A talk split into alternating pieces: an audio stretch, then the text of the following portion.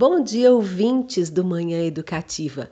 Vocês já ouviram falar do experimento do sapo e a água quente?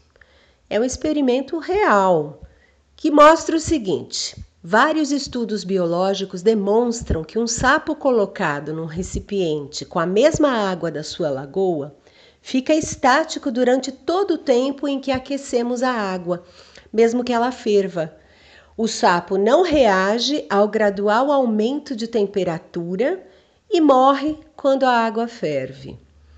Esse experimento é interessante porque nós podemos pensar numa analogia, ou seja, uma comparação entre o sapo e algumas formas de relacionamento que as pessoas vivem. Uma vez me perguntaram por que uma pessoa permanece num relacionamento abusivo. E eu respondi que muitas vezes ela nem percebe que o relacionamento é abusivo.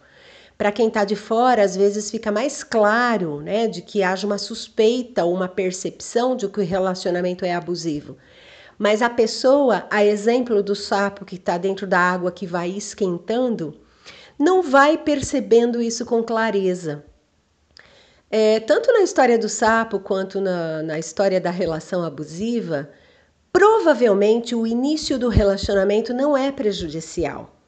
E a permanência nesse relacionamento é devida muitas vezes à esperança de que as coisas vão melhorando. Existe, porém, uma coparticipação, ou seja, uma participação conjunta de quem permanece na relação abusiva.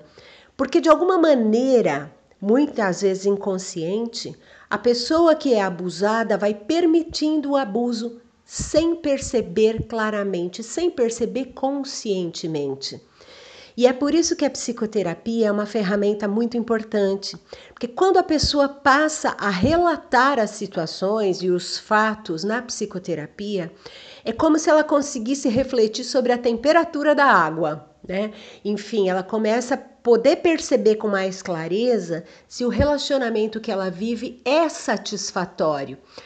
E aí, quando eu digo relacionamento, eu estou me referindo não só a relacionamento afetivo sexual, mas muitas vezes a relações de trabalho, relações de amizade, relações familiares, onde as pessoas vão se deixando abusar sem ter uma percepção clara disso.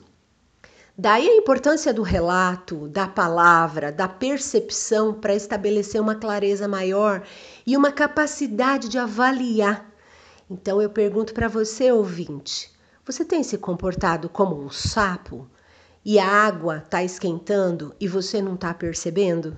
A gente precisa refletir algumas vezes né, sobre o que a gente está vivendo na vida para poder muitas vezes redirecionar e pular fora da água que começa a esquentar. Kátia Mestriner, psicóloga clínica e do trabalho, para o Manhã Educativa.